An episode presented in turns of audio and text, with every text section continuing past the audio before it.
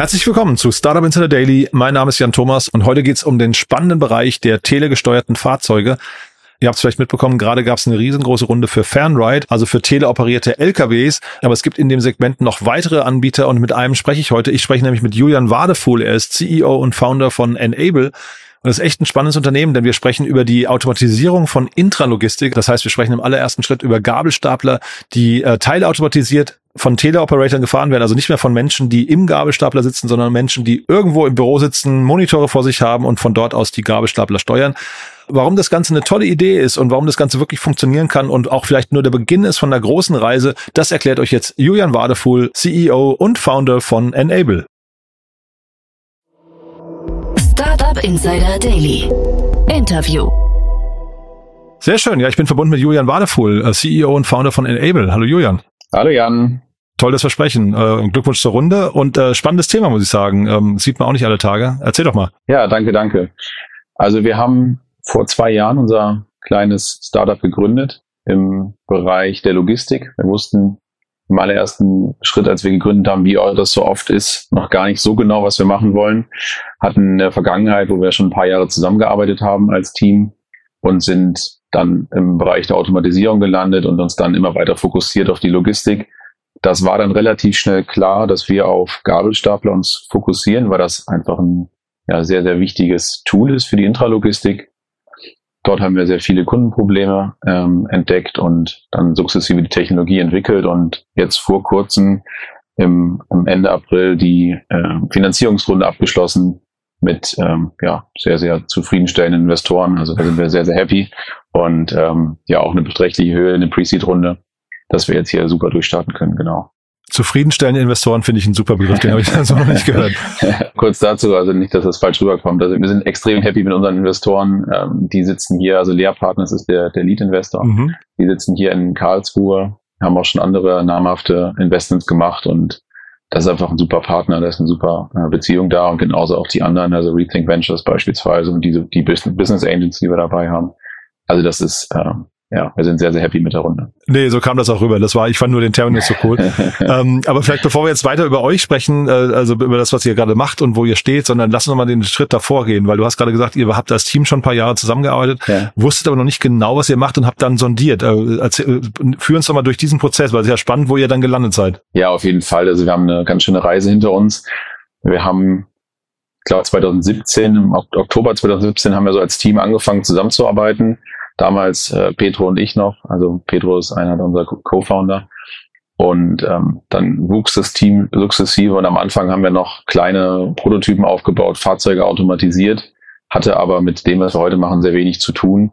Und ähm, da haben wir uns dann nach dem Studium gedacht, wie, wie machen wir jetzt hier weiter und sind dann sukzessive in diese Richtung Startup gründen gegangen, weil ich sag mal so, kein Großkonzern stellt ein, ein ganzes Team ein von vier, fünf Leuten. Und ähm, dann haben wir gesagt, okay, dann gründen wir halt, weil wir wollten als Team unbedingt weiterarbeiten. Also sozusagen am Anfang stand das Team mit verschiedenen Projekten, die wir als Werkstudenten zusammen gemacht haben, bei der Firma Scheffler damals hier in Karlsruhe.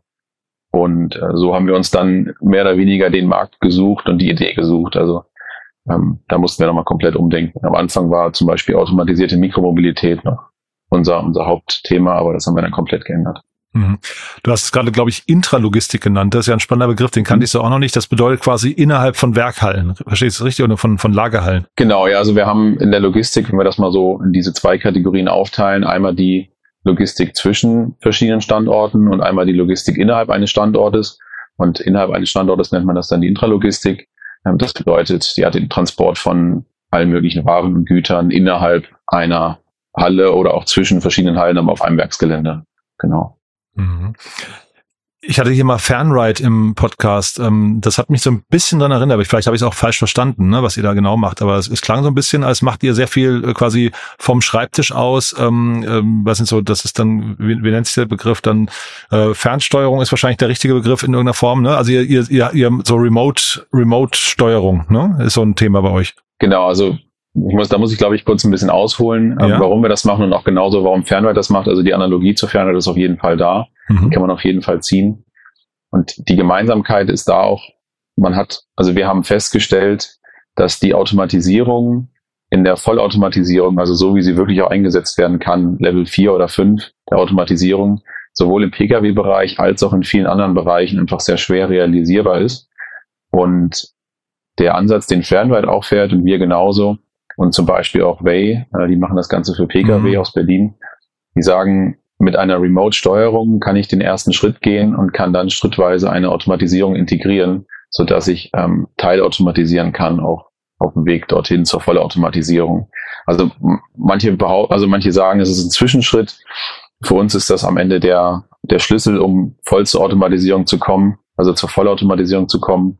Und dann haben wir eben diesen Unfair Advantage, dass wir jederzeit mit dem Fahrer auch wieder eingreifen können mhm. und dadurch eine extreme Flexibilität. Also das ist sozusagen der, der erste Schritt, um zur Automatisierung zu kommen. Das ist wie so eine Philosophie. Also manche, die automatisieren, sagen, sie machen einen Cut und dann stellen sie komplett auf eine Vollautomatisierung um.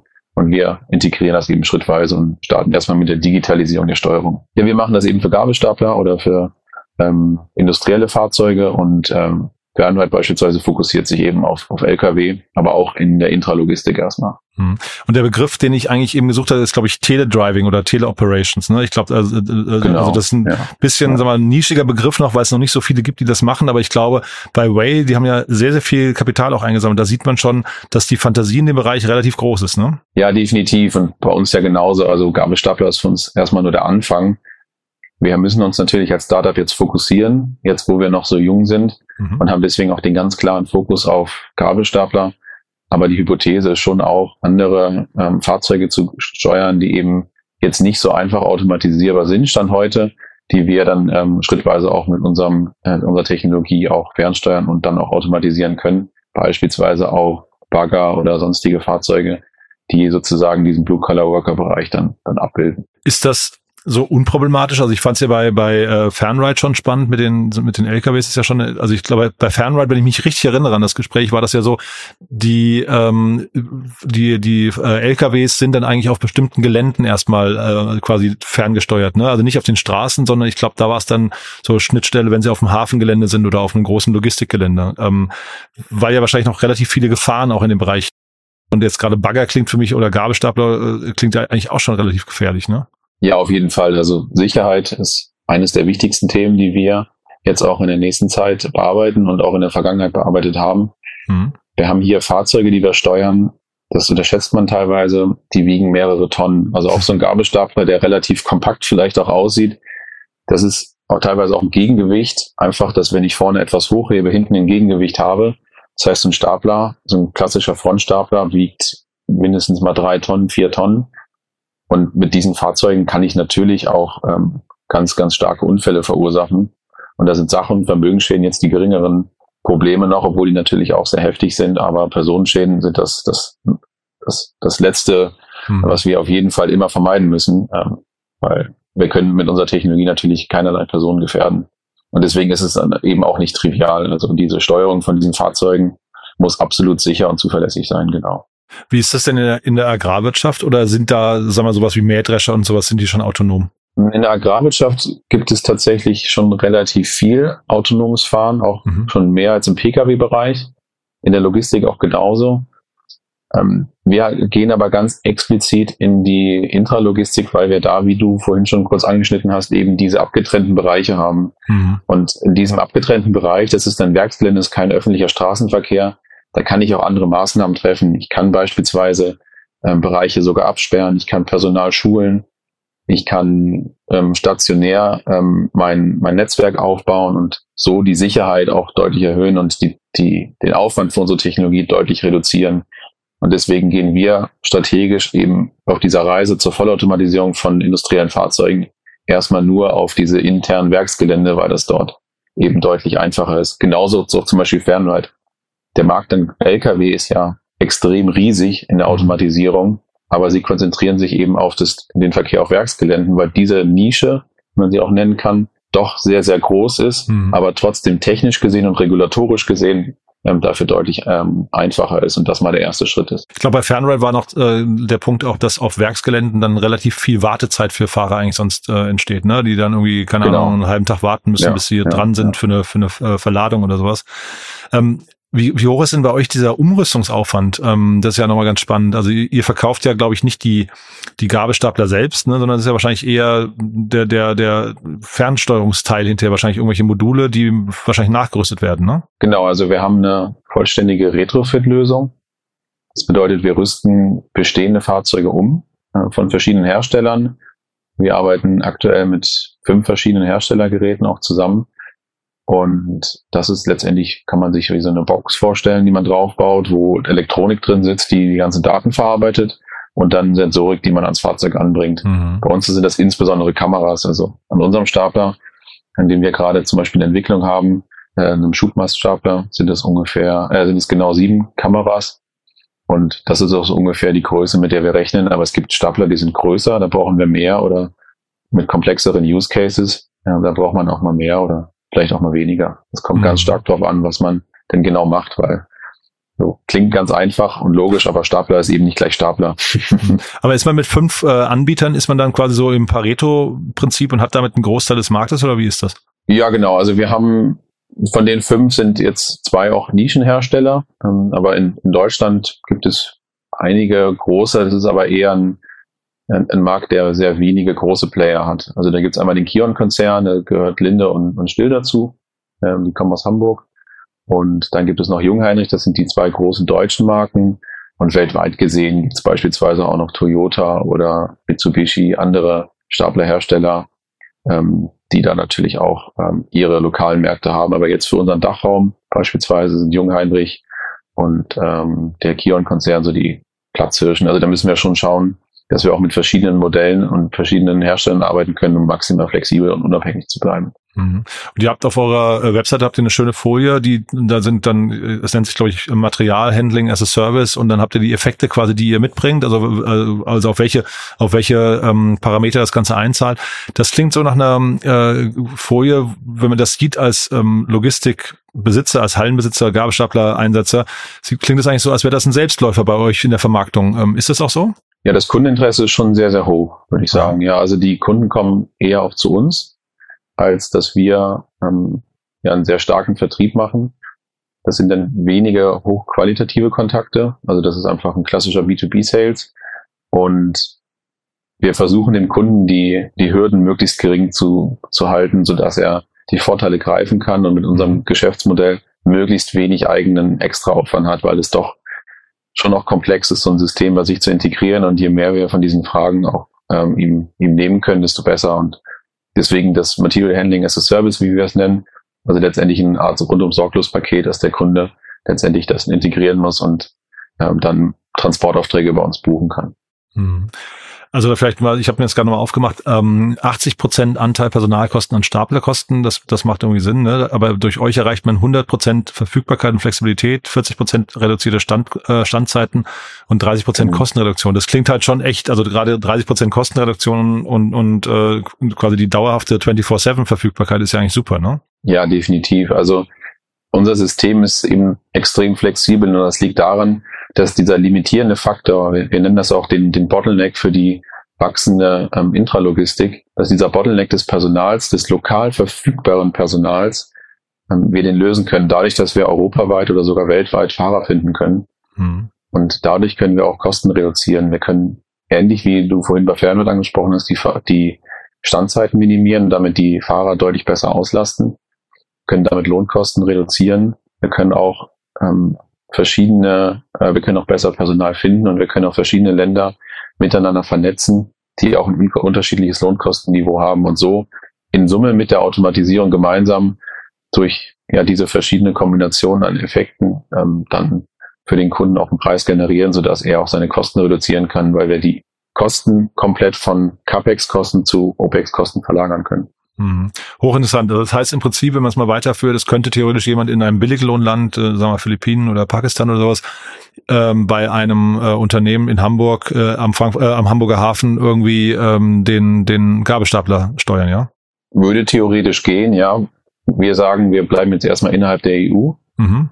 Und ähm, uns ist ganz, ganz wichtig, dass die, äh, dass dort kein Lohndumping betrieben wird, also dass die Fahrer eben sehr, sehr guten Lohn vor Ort finden. Ne? Also das, das klingt im ersten Schritt erstmal sehr schnell nach, nach einem sehr preislich attraktiven Modell, aber es muss ja auch sozial verträglich sein. Und da müssen wir natürlich schon schauen, dass wir Qualitätsstandards einhalten, weil wir ähm, ja die Logistik übergeben bekommen von unseren Kunden. Also da muss ein gewisses Vertrauen auch herrschen, mhm. auch von, gegenüber uns und auch wir gegenüber den Fahrern, als auch ähm, dann von den Lohnkosten ja wir auch wirklich fair bezahlen zu den lokal eben üblichen Gehältern mhm. und dort ähm, ja gute und faire Arbeitsplätze äh, schaffen. Was sind denn so, äh, ich weiß nicht, Bedenken, die Kunden vielleicht haben im Umgang mit euch? Ne? Weil das ist ja natürlich schon Neuland irgendwie, da gibt es jetzt viele Parameter. Du hast auch gerade gesagt, es ist relativ komplex und ähm, mhm. weiß nicht, wahrscheinlich sind, sind ja auch in der Logistik jetzt viele Leute nicht total durchdigitalisiert, also auch das Mindset ist vielleicht noch ein anderes. Ähm, was sind so Bedenken? Ja, Sicherheit ist insbesondere natürlich ein, ein großes Thema, was mhm. immer wieder aufkommt. Dann das Thema der Integration von Netzwerken. Also wir müssen ja in ähm, uns, uns in ein bestehendes oder vielleicht auch neu gebautes ähm, Netzwerk vor Ort integrieren, beispielsweise ein Wi-Fi-Netzwerk. Und ähm, dadurch entsteht natürlich ein gewisser Aufwand hinten dran, so ein System überhaupt einzuführen. Das ist erstmal ähm, die Skepsis in dem Bereich und dann im operativen Betrieb ähm, gibt es eben Prozesse, wo ein Mitarbeiterstand heute immer wieder absteigen muss und Ware zum Beispiel mit der Hand verrücken muss, scannen muss und so weiter. Mhm. Und das sind eben Prozesse, die teilweise dann umgestellt werden müssen mit unserem System, aber zum Großteil eben auch ähm, beibehalten werden können. Aber die Skepsis der absoluten Performance dann vor Ort, in der Geschwindigkeit, das eben durchführen zu können und auch in der, der, ähm, in der Qualität ist eben, ja, die Skepsis ist vorhanden, aber die können wir eigentlich relativ gut auch ausräumen mit den Projekten, die wir jetzt auch gemacht haben. Ja mhm. kann man schon ganz gut sehen, dass das auch sehr gut möglich ist. Wenn Kunden anfangen, Prozesse umzustellen äh, für einen neuen Lieferanten, heißt ja meistens, die haben Absicht, da lange dabei zu bleiben. Ne? Das ist ja eigentlich äh, hinterher auch gut für die genau. Login-Effekte. Ja, genau. Also wir haben eben durch unser, unser System im, im Businessmodell ähm, versuchen wir die Eintrittshürden möglichst gering zu halten, aber den, den Nachteil, den wir haben, durch die langen Sales-Zyklen, Komplexität, dies einzuführen, wie du sagst, diese Lock-in-Effekte zu haben und wir dann langfristig ein sehr attraktives Modell für den Kunden haben, das, ähm, ja, das ist sehr, sehr schön ist, einfach mit uns zusammenzuarbeiten und sich für ihn auch nicht lohnt, dann noch wieder umzusteigen. Also, das Ziel ist, mit einer möglichst geringen Hürde reinzukommen und dann ähm, zufriedenstellendes Angebot zu machen, dass der Kunde überhaupt kein Interesse mehr hat zu wechseln, weil das eben mhm. immer mit einem riesen Aufwand und Kosten dann noch verbunden ist. Jetzt sitzt ihr in Karlsruhe, ne? Ist das ein guter Standort für euch? Weil so als Logistikstandort kenne ich Karlsruhe jetzt nicht wirklich, ne? Hätte jetzt gesagt, wären mir andere, andere Orte vielleicht eingefallen. Also Hamburg wäre jetzt wahrscheinlich der klassischste, klassischste mhm. aber äh, ist Karlsruhe da der richtige Standort? Ja, würde ich schon sagen. Also wir, wir müssen ja auch hier ein Team aufbauen und wir mhm. haben hier mit dem KIT ähm, mhm. eine sehr gute Quelle an, an äh, Mitarbeitern die eine sehr gute Ausbildung haben. Aber spielt das bei euch noch, Entschuldigung, wenn ich da kurz reingehe, ist, also KIT heißt ja, ist, ist ja irgendwie auf, äh, wirklich auch auf KI, ähm, zumindest haben sie sich da einen Namen gebaut, ne? Ist das, ist das für euch ein relevantes Thema? Ja, total. Also ja. Wir, wir entwickeln ja eine Vollautomatisierung mit unseren, unserem System. Dann für den nächsten Schritt. Ja. Genau, Remote ist ja nur der erste Schritt. Aha. Und da spielt das Thema KI eine extrem große Rolle. Können wir gerne auch gleich mal im Detail drüber sprechen, aber mhm. also KI ist für uns enorm wichtig. Also ja, Personalverfügbarkeit ist das eine. Ähm, es liegt relativ gut. Also wir kommen von hier aus auch mal in, nach Norddeutschland, auch mal in die Schweiz, also zu verschiedenen Kunden. Ähm, klar, wenn ich es mir jetzt aussuchen könnte, von den Kunden her, könnte man auch sagen, man geht Richtung, äh, Richtung Erfurt, also irgendwo äh, relativ in der Mitte von Deutschland, wo auch mehr mhm. Logistikzentren sind. Mhm. Aber das Problem sehe ich jetzt eigentlich eher weniger, weil die Entwicklung und das, der Aufbau des Teams eigentlich auch woanders sein kann, als die Kunden, mhm. die dann irgendwann ähm, unsere, unsere Fahrzeuge operativ im Betrieb haben. Mhm. Aber dann sag noch mal ganz kurz eure KI-Perspektive, ist ja nochmal ganz spannend. Ja, total. Also ich könnte natürlich Stunden darüber erzählen. ich versuche es mal kurz zusammenzufassen. Wir haben die, den unglaublichen Vorteil dadurch, dass wir mit der Remote-Steuerung die ähm, Daten aufzeichnen können, wie ein aktueller, also wie ein Fahrer manuell diese Fahrzeuge fährt oder über unsere Remote-Steuerung fährt, können wir ein Mapping machen zwischen den vorhandenen Sensordaten und den soll Steuerungsdaten. Und das bedeutet, dass wir quasi mit unserem Geschäftsmodell nebenbei die Daten generieren, die wir brauchen, um unsere KI-Algorithmen zu trainieren, die dann in der Zukunft unsere Systeme automatisiert ähm, betreiben, sodass wir letztendlich datenbasiert unsere KI-Modelle entwickeln können und dann diesen Schritt der der Automatisierung immer schneller auch voranschreiten lassen können und mit ganz spezifischen Kundendaten. Das ist wirklich hier ein, ein unfairer Vorteil, weil diese Daten hat sonst keiner. Mhm. Für äh, unseren Kunden ja. genau mit diesen Behältern in diesem Lager hat sonst keiner die Daten, wie die Stapler dort genau gesteuert werden beispielsweise. Also äh, ich ich, glaube, ich habe es ungefähr verstanden. Klingt, klingt total interessant. Heißt es aber dann umgekehrt, dass die Lager sich auch nicht verändern dürfen? Oder ähm, weil das, das klang jetzt so, als äh, macht ihr das quasi Kunde für Kunde oder ist das, ist das quasi eine übergeordnete Intelligenz, die da entsteht? Genau, das ist eine übergeordnete Intelligenz, die entsteht mit einem gewissen Faktor, die dann natürlich für den Kunden auch nochmal so minimal dieses, diese Art Transfer Learning hat, dass es für den Kunden diese Spezifitäten, die er dort hat, auch nochmal ja, äh, erlernt das mag sein, wenn sich der Standort verändert und es dann wieder zu irgendwelchen Situationen kommt, die das System im Allgemeinen noch nicht kennt, auch nicht von anderen Kunden, dass man dann eben wieder mit einem Remote-Fahrer kurzzeitig äh, wieder reingeht. Aber dadurch, dass wir damit dann wieder die Daten aufzeichnen, ist das wieder etwas, was sich von alleine dann eben wieder löst. Das ist ja das Schöne an diesem Modell. Durch diese Aufzeichnung automatisiert der Daten und der automatisierten Trainings können wir, sobald das System einmal nicht funktioniert, remote kurz aushelfen, und das System lernt dann sozusagen natürlich damit dazu und baut sich immer weiter dann aus und lernt auch über standardübergreifend, kundenübergreifend. Jetzt hattest du vorhin, das muss ich doch, doch nochmal fragen, ganz kurz, ähm, du hast ja vorhin gesagt, ihr geht dann eher raus, zum Beispiel auf Baustellen. Warum sagt ihr nicht, ihr werdet hinterher quasi der Lagerspezialist schlechthin? Du meinst hinten raus in unserer Vision? Ja, also wenn man jetzt mal also über die nächsten Schritte nachdenkt, du hast ja vorhin von Baggern mhm. gesprochen zum Beispiel, das klang jetzt wirklich so nach, also eher tendenziell Richtung andere Fahrzeugtypen, die auch gesteuert werden müssen. Und das klang jetzt gerade eben so, als würde ihr ja tendenziell eher, sag mal, Lager komplett erfassen, ähm, habt quasi jeden einzelnen Handgriff da irgendwann gesehen, könnt theoretisch ja auch über Inventurroboter nachdenken, Barcode mhm. scannen, äh, ich weiß nicht, also es gibt ja zahlreiche andere, äh, sag mal, repetitive Handgriffe in einem Lager, die man vielleicht auch dann irgendwie ersetzen könnte ähm, und auch ma maschinell unterstützen könnte. Deswegen frage ich gerade, also warum, warum der Weg äh, quasi, den du vorhin skizziert hast? Ja, das, das werden wir dann sehen, welcher Weg wir in Zukunft okay. einschlagen. Ich bin, bin völlig bei dir, das ist eine Alternative. Ähm, also es ist nicht festgesetzt, dass wir diesen Weg so gehen werden. Ähm, es wirkt für mich logisch, weil wir dann unsere Technologie haben, die eben für die Remote-Steuerung und Automatisierung von industriellen Fahrzeugen ähm, ist. Und der Übertrag in eine andere Fahrzeugkategorie ist dann vergleichsweise einfacher, als in der gleichen Umgebung ganz andere Technologien zu entwickeln. Mhm. Also bei dem, was du gerade gesagt hast, zum Beispiel die ähm, automatisierte ähm, Überprüfung der, des aktuellen Lagers, also die Inventur, mhm. das ist ja eben was völlig anderes, als mhm. wenn ich ähm, also da ist es viel näher dran, dass ich einen Bagger remote steuere und automatisiere von dem, dem Tech-Stack, den wir hier aufbauen. Vom mhm. Geschäftsmodell und von den Kundenbasisen, der Kundenbasis, die wir haben und so weiter, bin ich bei dir.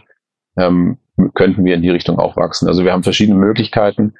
Aber Stand heute, äh, wenn wir sagen, wir konzentrieren uns auf die Steuerung und Automatisierung von industriellen Fahrzeugen, ist das eigentlich naheliegend. Ja. Mhm. Dann sag vielleicht nochmal kurz zum Schluss so eure, ähm, ich sag mal, die Challenges für die nächsten zwei Jahre. Was würdest du sagen? Challenges sind definitiv das Thema Safety. Also wir müssen, wie wir vorhin ganz kurz angeschnitten haben, die Fahrzeuge wirklich sicher und zuverlässig bekommen. Und das sind die beiden Hauptpunkte. Es muss einerseits dürfen keine Unfälle passieren, erst recht keine Personenunfälle. Und zweitens muss das Fahrzeug immer funktionieren, egal was gerade passiert, weil der Kunde verlässt sich ja darauf, dass wir die Logistik auch wirklich ähm, abfertigen können. Und natürlich ähm, bei Kunden jetzt in Umsatz kommen, ähm, ARA generieren und dann auch ein skalierbares Produkt aufbauen, was wir dann ähm, hinten raus hoch skalieren können und ähm, ja das Wachstum auch erzeugen, was wir auch natürlich dann auch vorhaben hier mit, mit unserem Investment für die mhm. nächsten Runden. Kurze blöde Frage nochmal dazu. Safety, wenn du es gerade ansprichst, ähm, das ist ja jetzt für Versicherungen auch Neuland. Ne? Ich habe das mit Fanrate damals, damals gar nicht besprochen, aber wie reagieren Versicherungen, wenn jemand wie euch, äh, wie, wie, ihr da reinkommt und mhm. sagt, hier, wir hätten hier einen ganz neuen Case, äh, der ist KI oder halb KI basiert, wird irgendwann komplett KI basiert. Äh, was sagen die? Ist das versicherbar? Ja, das ist versicherbar, aber es ist schon komplex. Also es ist auch, würde ich noch nicht sagen, komplett geklärt, wie unsere Produktversicherung in Zukunft dann aussieht. Aha. Das ist ja immer die, ähm, gerade bei frühphasigen Startups ist ja immer die Krankheit, die Gründer haben, zu sagen, das, das kriegen wir dann schon hin. Also wir führen natürlich Gespräche mit Versicherungen und äh, wir sind auch sehr optimistisch, dass das funktioniert, aber ich würde jetzt nicht sagen, dass wir da final Haken machen können. Mhm. Wir haben hier auch gerade, was ich zum Beispiel angesprochen habe mit Safety und, und anderen Sachen, du hattest vorhin kurz, kurz Scanner auch angesprochen, die Integration unserer Systeme in, in bestehende Netzwerke und so weiter. Wir haben hier schon auch noch ein paar Hypothesen zu klären Deswegen sind wir ja auch ein, ein, ein Pre-Seed-Startup und ähm, freuen uns eben darauf, eben diese großen Herausforderungen anzugehen, ähm, die wir hier äh, noch meistern müssen. Wir glauben, auf alles eine sehr, sehr gute Antwort zu haben und auch verschiedene Wege, wie man sowas lösen kann.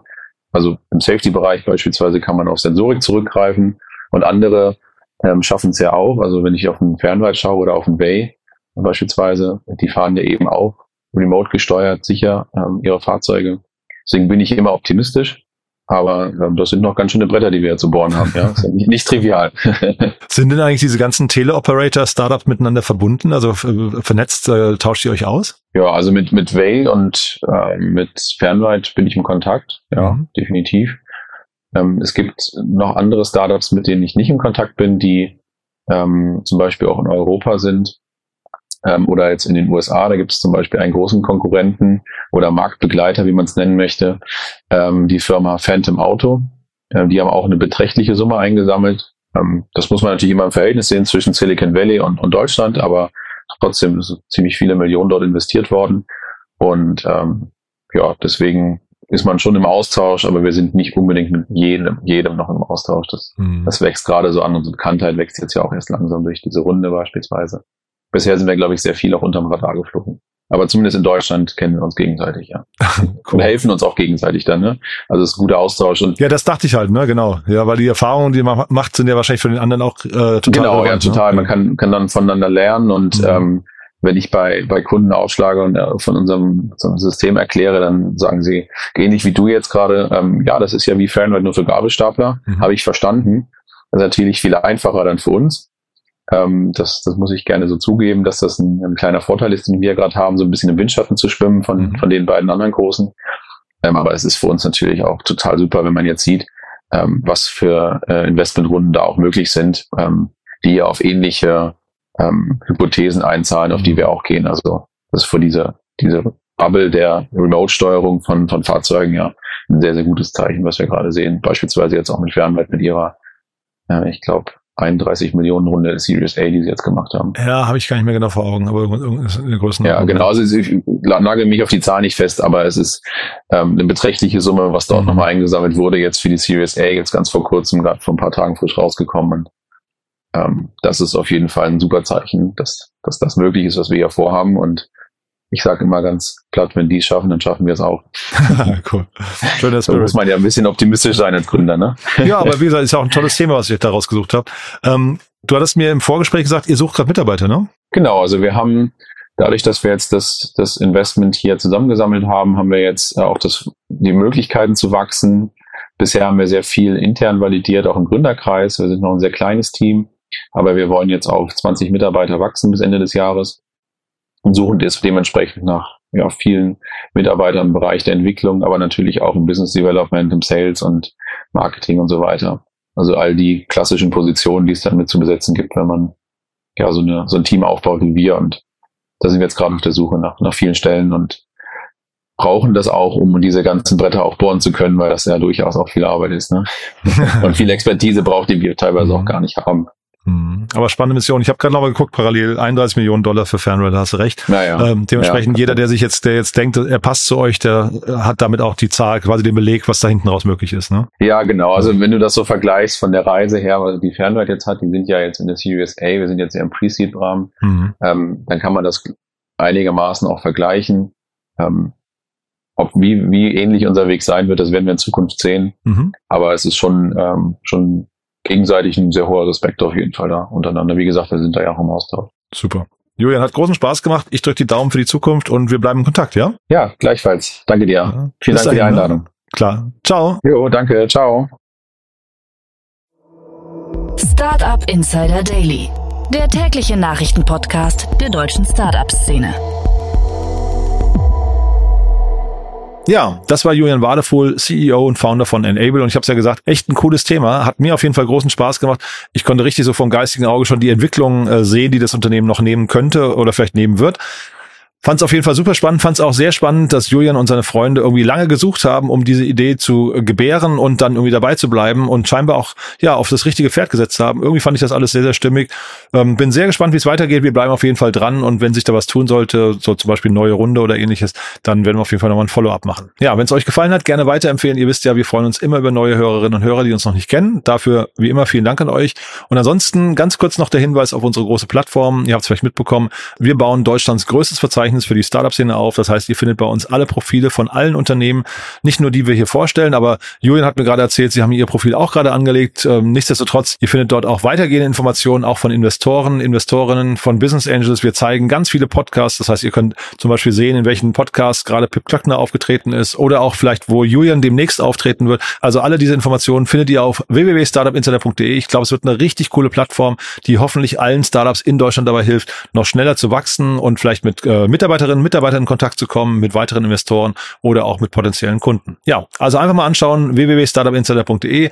Gerne auch Feedback hinterlassen, falls euch noch irgendwas fehlt, äh, ihr tolle Ideen habt, was wir noch machen könnten mit der Plattform. Wir freuen uns auf jeden Fall über jedes Feedback und gehen gerne in den Austausch mit euch. Das war's für den Moment. Euch einen tollen Tag. Vielleicht hören wir uns nachher wieder und falls nicht nachher, dann hoffentlich spätestens morgen. Bis dahin, alles Gute. Ciao, ciao.